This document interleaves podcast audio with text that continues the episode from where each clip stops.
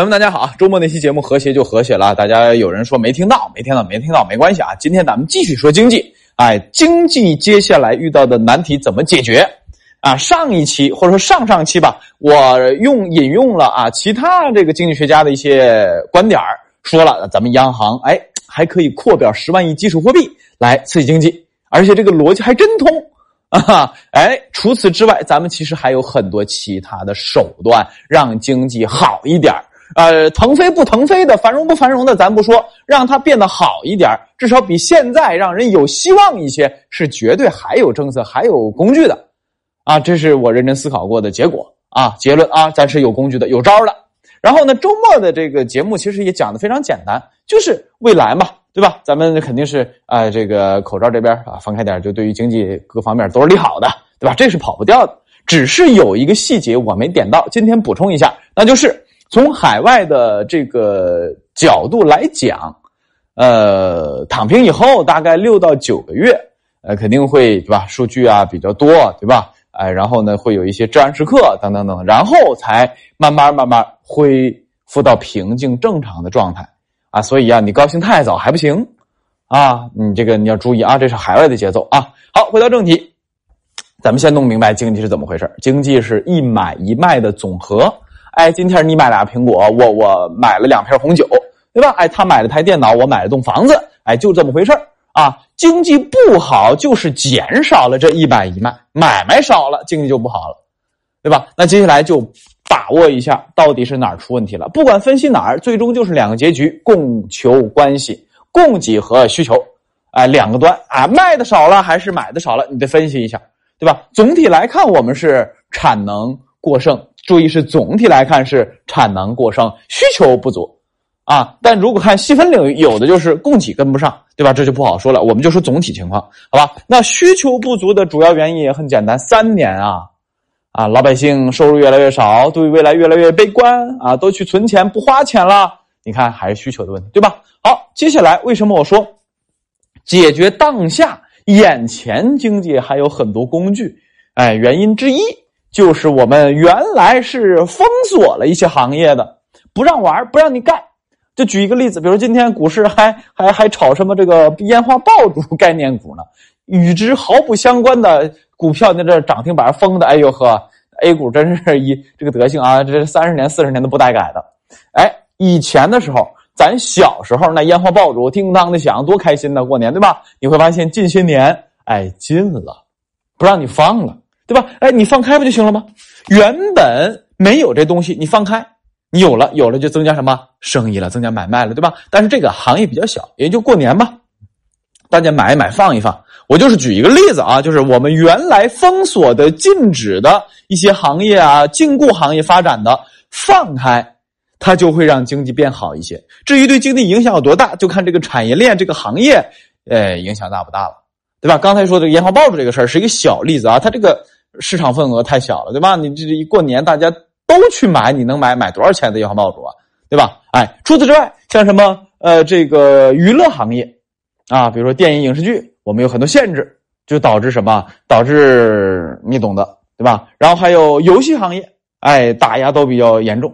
但我点的这些行业啊，其实占比影响都相对较小啊。大的就是这三大块啊：电子产品、房地产和汽车啊，这几大块。但是呢，你会发现占据主流的经济蛋糕的那几大行业啊，基本上呢，我们短时间内还没办法有太好的提高和释放。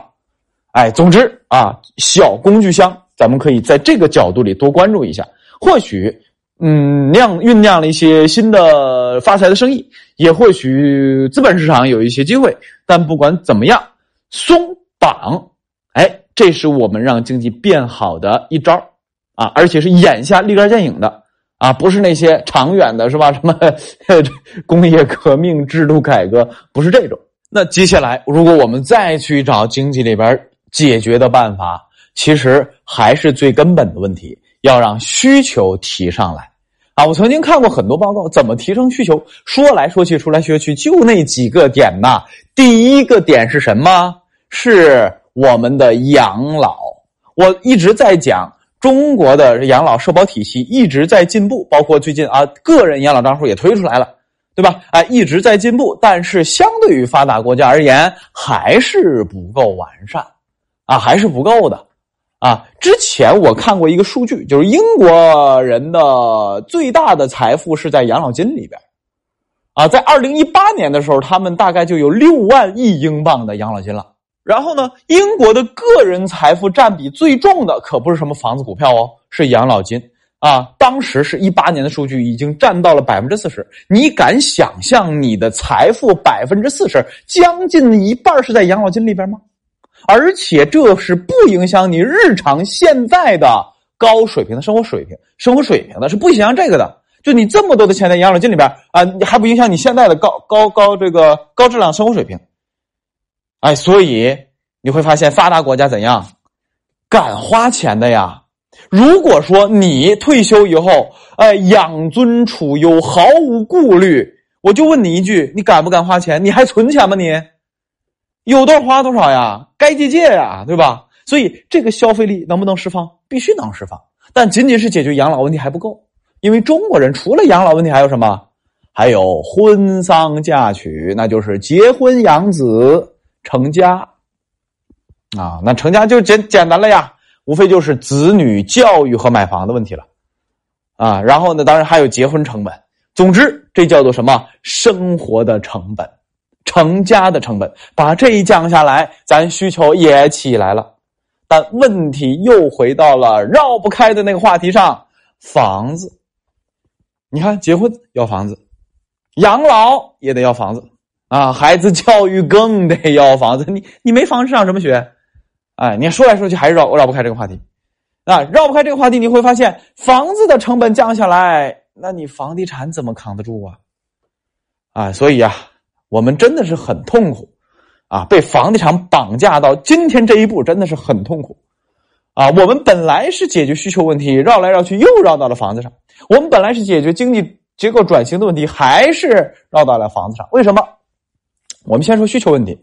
把这个生活成本降下来，那么你房价你就得便宜点房价便宜点你会发现什么？就引爆了一个链条。这个链条就是房企债务、地方债务、城投债务，我们都归到地方债务，好吧？就这两个债务问题上，房价如果再往下跌，就是降低的话，你个人债务你也扛不住。为什么？你这个一百万买套房子七十万，对吧？哎，房价跌跌跌跌跌的剩五十万了，你贷款七十万，你房价才值五十万。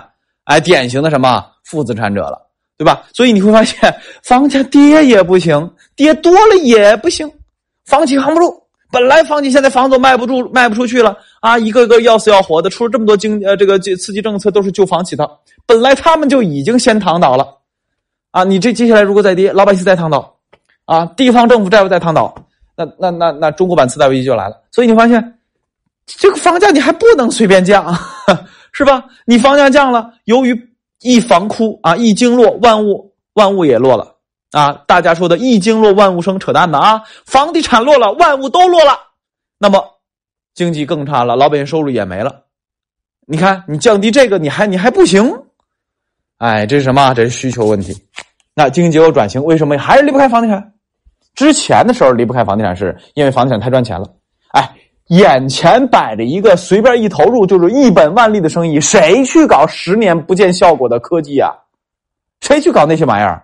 不会的，对吧？好，这两年终于房地产的红利期结束了啊！做房地产不容易赚钱了，赚钱的利润空间通过政策不断的挤压，再加上市场也确实不好啊。然后呢，这个红利期没了之后，大家不去一窝蜂的把钱搞到房子去了。但是问题是，你不搞房子，别的预期也很差。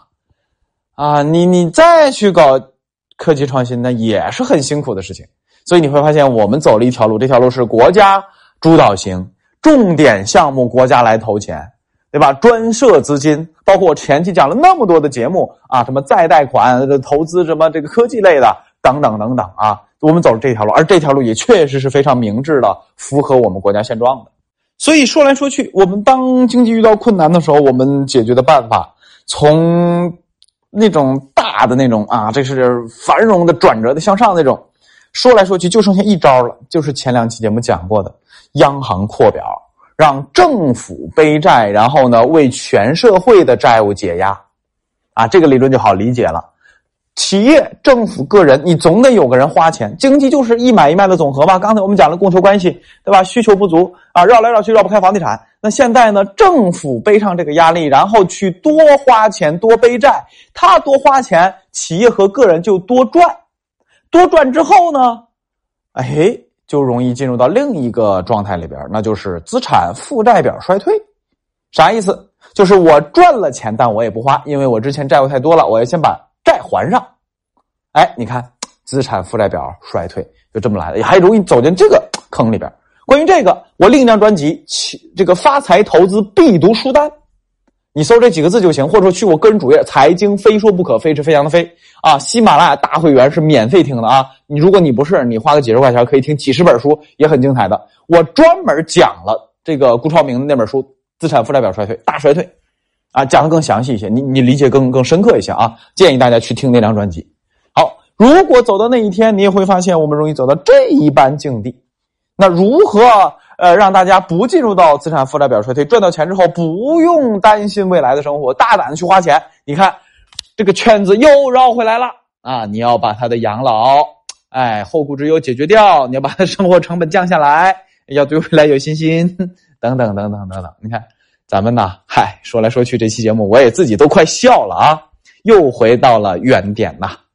所以，总之啊，咱们最好的增量的解决办法，除了刚才我们讲的央行扩表、政府背债来刺激更多的经济，让世界让经济有更多的买家啊之外呢，就是放开各种以前啊收紧的限制，把它放开啊，当然合理的放开啊，比如说不该搞的东西，咱咱不能放开啊，比如说什么博彩之类的，以澳门能弄就行了，咱咱大陆别别遍地开花啊，这个我是支持的。但是像有些。